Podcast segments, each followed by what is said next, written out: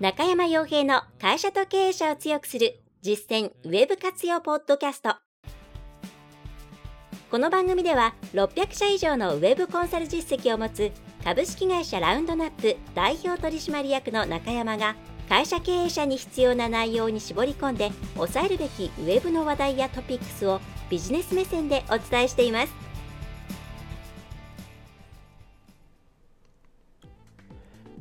皆さんこんにちはラウンドラップコンサルティングの中山ですそれでは本日も会社と経営者を強くする実践ウェブ活用ポッドキャストを始めていきたいと思いますのでぜひとも最後までお聞きいただければと思いますはい、ちょっとね、先週末出そうと思っていたんですが、間に合いませんでした。はい、えー、で、早速、まあ今日はですね、さささっと、え、進めていければと思います。まあ、久々にちょっと SEO というか、検索エンジン周りの話をしたいと思うんですけれども、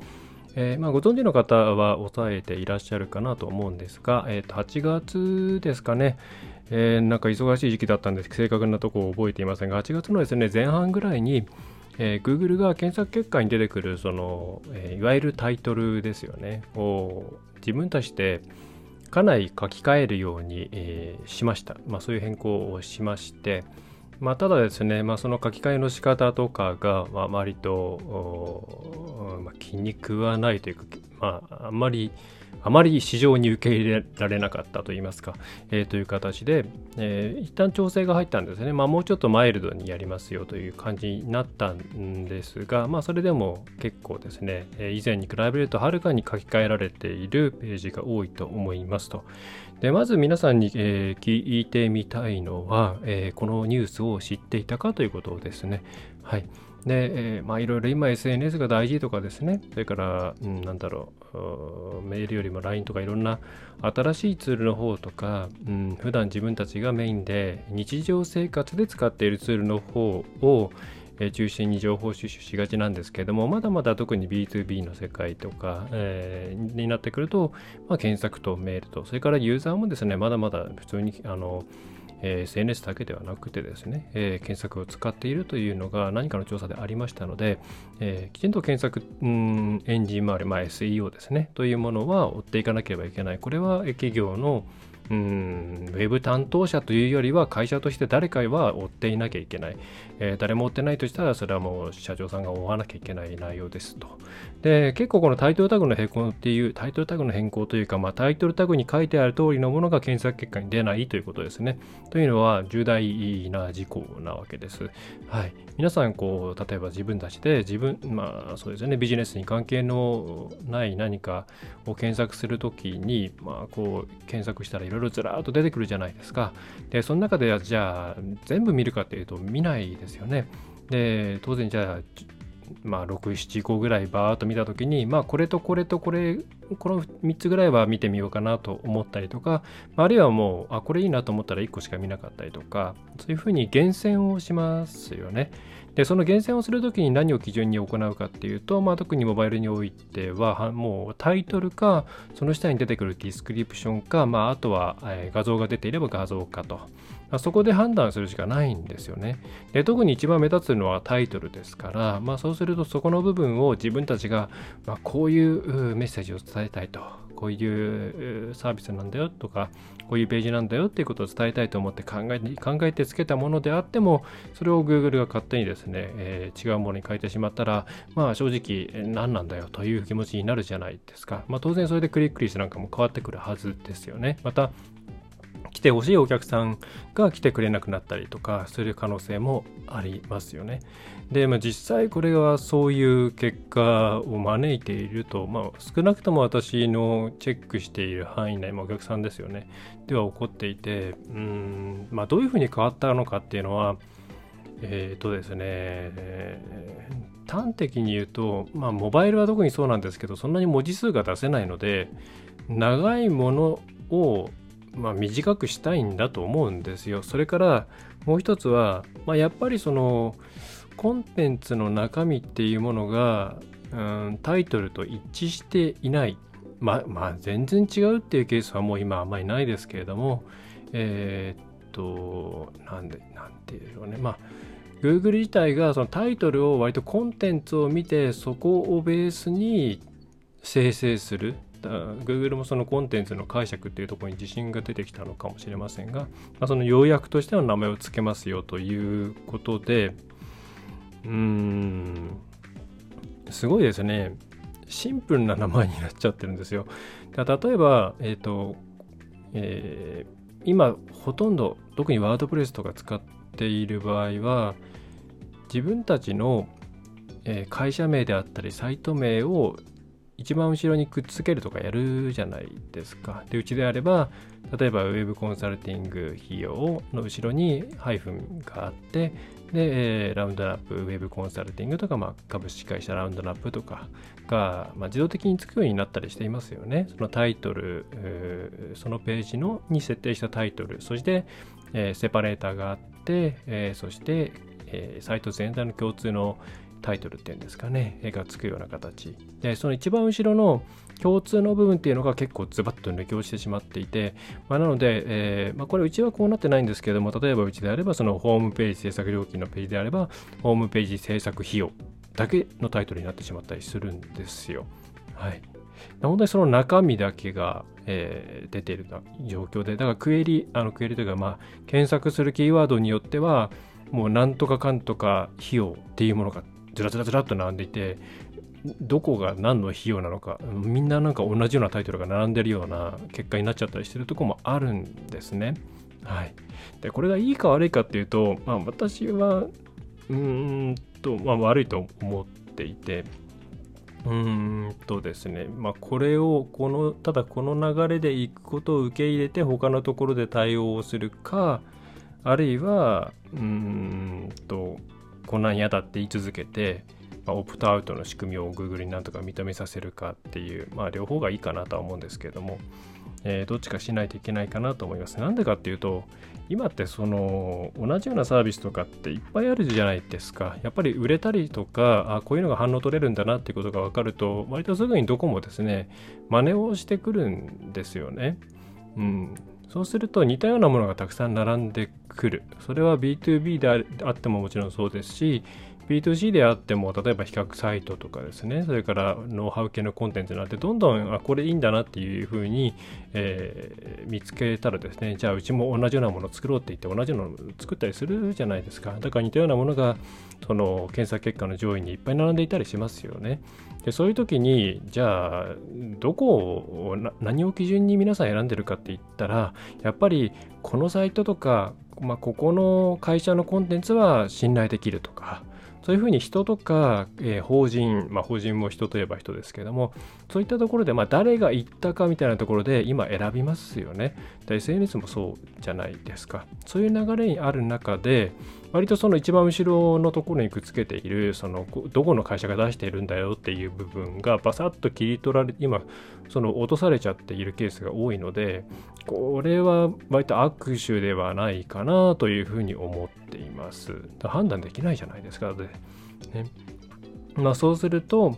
うんまあ、画像が出せればそこの画像におもうそのサイトの何て言うんですかね、まあ、ロゴとかを出すとか、まあ、そういう形で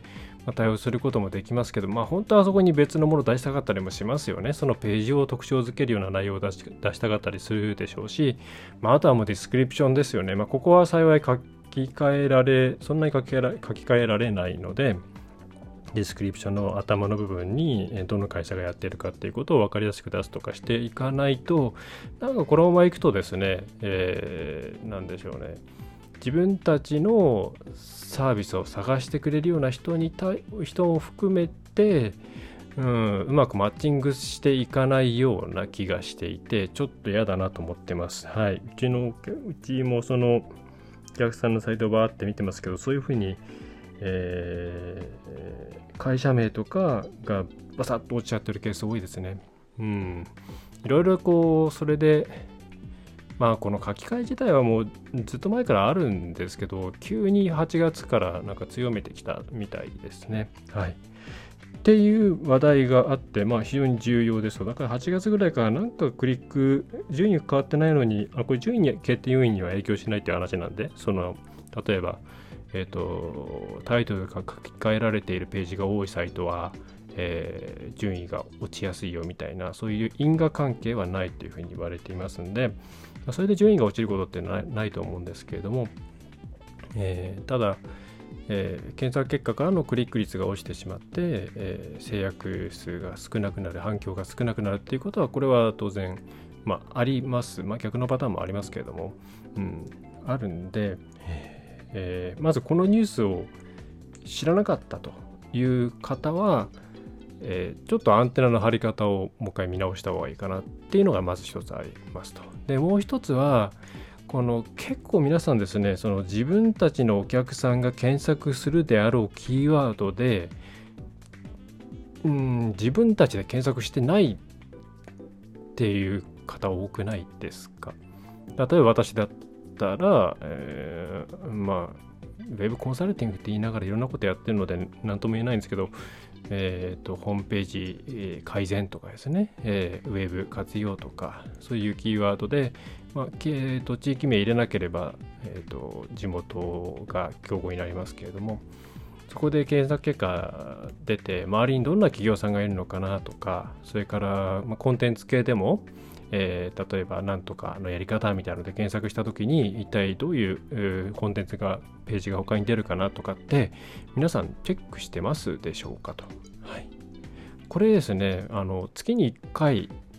うんは絶対やった方がいいと思います。いくつかのキーワードを決めてですね自分たちの集客としてこのキーワードが重要だなというふうに思っているものを、まあ、10個ぐらいピックアップして必ずまあ毎日はやりすぎですけども週に1回とか、まあ、各週とかぐらいでやった方がいいと思います。なんでかっていうと、まあ、ウェブ非常に真似しやすいので、あの、お客さんにどうやって選んでもらうか、まあ、つまりそのクリックしてもらうかっていうところを、そのウェブ活用に熱心な会社さんであればあるほど、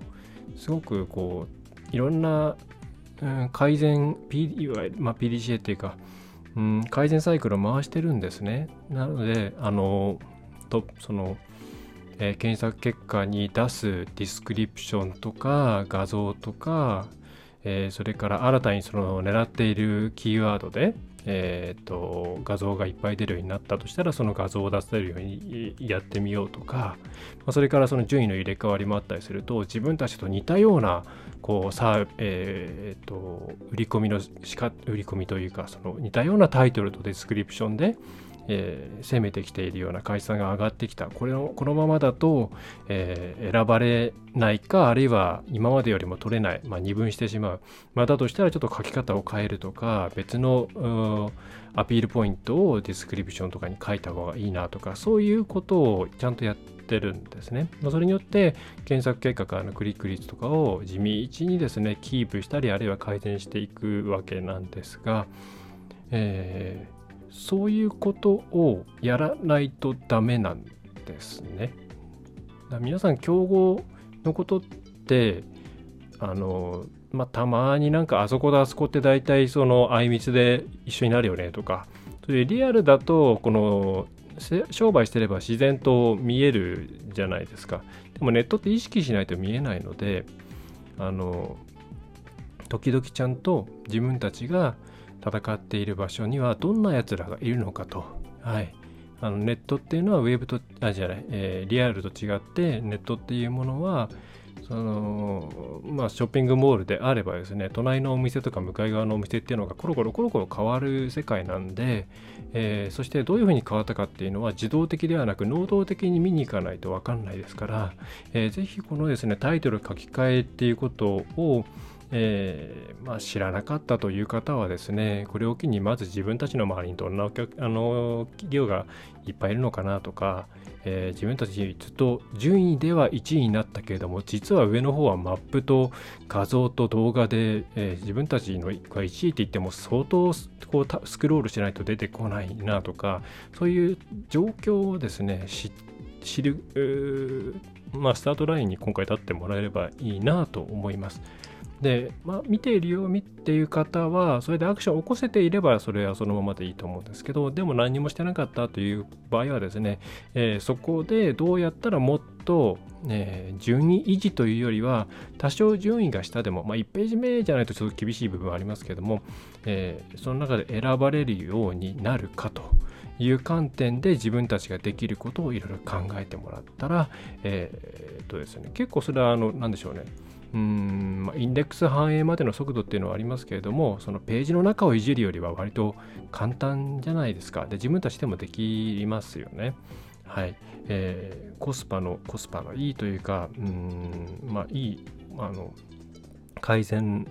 自分たちで自分のホームページを改善するための一歩としてもすごくいいんじゃないかなと思います。はい、でまたちょっとこれもちゃんと、ま あ私もちょっと追い追い切れてないんですけどまあ、そのうち、えー、スマホの方は検索結果もですね、まあ、前はいわゆる、まあ、10位までではないんですけども特定の順位までで次はこう続きを見るみたいなのを押さないと、えー、その、えー、その下の順位ですねのページがで、え、出ない、まあ、パソコンで言うと、まあ、そのいわゆる1ページ目2ページ目ですよね。っていう仕様だったわけですけれどもまあこれがインフィニティスクロールに近いような、まあ、つまりこう下にこうスクロールしていくと、まあ、ちょっと、え、ちゃんとページいわゆるインフィニティスクロールっていうその延々とあの SNS みたいに延々とスクロールするって形にはしないらしいんですけれども、まあ、途中で一旦引っかかって、もうちょっと見ますかって言ったら簡単に次のページに行くみたいな形で、結構下の方まで見てもらいやすくなるような形になりそうな、えー、方向性なんで、まあ、そうなってくるとよりですね、あのパッと目につい目を引いて興味をもらってタップしてもらう、えー、ということをやらっていかないと順位が上だろうと、えなかなか、え、以前のようにこのアクセスが取れないっていうことになりかねないですと。はい、ということで、ね、えー、このタイトルタグのニュースをまず知らなかったという方はですね、もう少し検索結果の方にですね、えー、日々、えー、注意を向けていただくといいんじゃないかと思います。えまあ、それはその中には自分たちのサイトを見るという観点もありますし、えー、日常生活で全然商売じゃとは関係ない時,、えー、時の自分の行動を見ていてあこういうの要素があるとクリックしてもらえるんだなとかそういうのをまあ自己分析してですねあの自分のサイトに応用できる部分がないかなって考えるとかなんかそういうことをですね、えー、地道にやっていただくとすごくいいです。はい本当に意外とあのホームページっていうとホームページの中身のことばっかり皆さん気にするんですけど入り口は検索エンジンとかなので、まあ、あと SNS とかも投稿を何するとかそういうことはすごく考えて皆さんやられるんですけど、まあ、いわゆる Google 上でのその投稿の文面にあたるですねディスクリプションとかタイトルっていうものは結構皆さん気にしてないので、えー、必ずそこはうん今後チェックしていただくと嬉しいなと思います。はいまあ、そういう小さなところからホームページの改善活動を始めていって成果が出るとまたいろいろ動かしやすくなっていくとも思います。はいとそんな、えー、ニュースをもとにですね、えー、検索結果をちゃんと見ましょうという内容でした。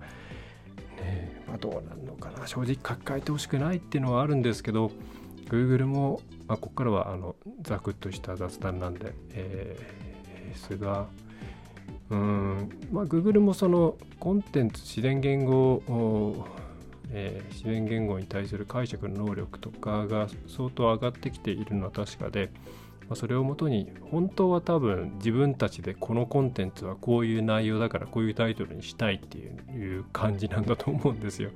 うんまあいずれでも多分そうなんじゃないそうなるんじゃないですか？だってえー、広告とかもそんな感じですもんね。まあ、膨大なデータがあってこそなので、ちょっと SEO で特に、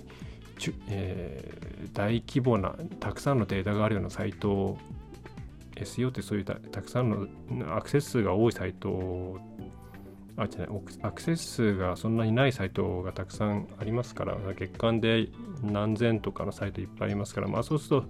データ的にはちょっと足りないなと思うんで広告みたいにはいかないと思うんですけど広告なんかはもうそれなりのデータ量があればお任せっていう感じになってますよね。はい。で、大体広告のやつがそのうち SEO の方にも方向性としては降りてくるケースが多いんで、まあ、そうすると Google としては本当はそういう、えー、作ってくれたらあとはこっちで何とかするかっていうふうにしたいんだろうなと思います。なんとなくうん今の段階今ただ今の Google の制度で言うとちょっとまだ任せられないなって感じがしますよね。まあ、これが3年後5年後どんどんブラッシュアップされていった時にはもう自分たちでタイトルタグを考える時代にはではなくなる可能性はありますね。はい、画像なんかも含めて。そうすると、まあ、そういう世界を見据えなくてはいけないっていうのはもう確定でそうするとじゃあどうなるんだっていうとねコンテンツもこれもう飽和しますからね。人間が思いつくコンテンツなんてもう飽和してしまうんで、えー、どういう戦い方するのかなと思うとまあ今のうちにもう早く、えー、名前を売っていく方がいいと思いますけどね、えー、指名検索を増やしてもう、えー、リストを確保しておいて将来後から入ってくる人たちが、まあ、崩せないような状況を少なくとも自分の証券では作る。はい、で、まあ、まだ、えー、まあ、リアルの方も重要ですからリアルの活用っていうのがまたより、えーと、重要度を増してくるのではないかなというふうに思ってていますね。とネット言ってもやっぱりずっとネットの世界で生きていけないっていうのはこのコロナをの中暮らしていて皆さんそうじゃないですか。ね、メリットとしてその通勤するのを必要がなくなってうんぬみたいなのありますけど大体そのデメリットの部分ってコミュニケーションだったりとかうんあの行きたいところに行けないとかなんか病んじゃうとかそういうところですよね。まあだからリアルっていうのはなくなるわけではないのでうん。まあ、むしろリアル回帰していくんじゃないかななんていう気はしています。はい。まあ、起点はネット、うん。まあ、深ま深深深深めていくのはリアルという感じになっていく、まあ、この2つはもう分けて考えるのももしかしたら不自然なのかもしれないですけど、うん、だ今ずっとネットでしかずっとやってきませんでしたってとこは逆に危ないと思いますね。はい、あの今も結構そういう傾向はあるんですよ。あのネットでどんどん取ってきましたっていうところほど問い合わせフォーム営業とかああいうのに頼っちゃってるんでそれって、まあ、相対してうんの営業力とかサービス自体の魅力が薄いってことですからね。あのちゃんと人対人っていうところのスキルは、えー、まあ AI がもっともっと発達していけば多分そこも代替していく部分はあるとは思うんですけどやっぱり人対人のスキルっていうのはまあしばらくも重要度は高いんじゃないかなと思うんで、えー、そこを今あんまりおろそかにしない方がいいと思います。仕組み化するのにも限界がありますしはい。まあ、そんなのが、えー、後半の雑談部分でした。はい。ということで、まあまあ、まとめますと、えー、タイトルタグ変わってますので、ちょっと自分たちのとこまず見てみてくださいというところと、えー、とそれから、まあとえー、まあ、定期的にですね、という検索結果自体にもっと興味を持ってもらった方がいいですよっていうところと、まあ、あと、まあ、その先の未来は、まあ、きっとタイトルタグなんていうのを自分たちで決める時代ではなくなってくるので、うん、そこに備えて、そのコンテンツ力であったり、まあ、あるいは今のうちから地固めをしていくようなことをしていった方がいいんじゃないでしょうかという内容でした。はい。もうなんかちょっと頭が疲れてしまってなんか息も怠惰になっていますが、えー、そんな感じですね。はい。はい。えー、ということで、えー、今回のポッドキャストは以上になります。えー、また次回もですね、1週間後ぐらいにお送りすると思いますので、えー、ぜひともお聞きいただければと思います。またお悩みのこととか、うちこれからどうしたらいいのとか、そういうことがありましたら、えー、普通のご相談からですね、えー、普通にフォームの方で承っておりますので、えー、ラウンドナップコンサルティング、ウェブコンサルティング、まあ、あるいは株式会社ラウンドナップの方で検索をして、えー、お気軽にサイトの方からえお問い合わせをいただければと思います。また LINE の方もやっていますので、LINE の方で、えー、そこで、えー、質問を送っていただいても構いません。はい。それでは最後までお聞きいただきましてありがとうございました。えー、よろしければ購読などしていただけると嬉しいです。えー、株式会社ラウンドナップの中山がお送りいたしました。今回の内容はいかがでしたでしょうか？ぜひご質問やご感想をラウンドナップコンサルティングのポッドキャスト質問フォームからお寄せください。お待ちしております。また、ホームページにてたくさんの情報を配信していますので、ぜひブログ、メールマガジン、郵送ニュースレターや各種資料 PDF もご覧ください。この世からウェブを活用できない会社をゼロにするを理念とする株式会社ラウンドナップがお送りいたしました。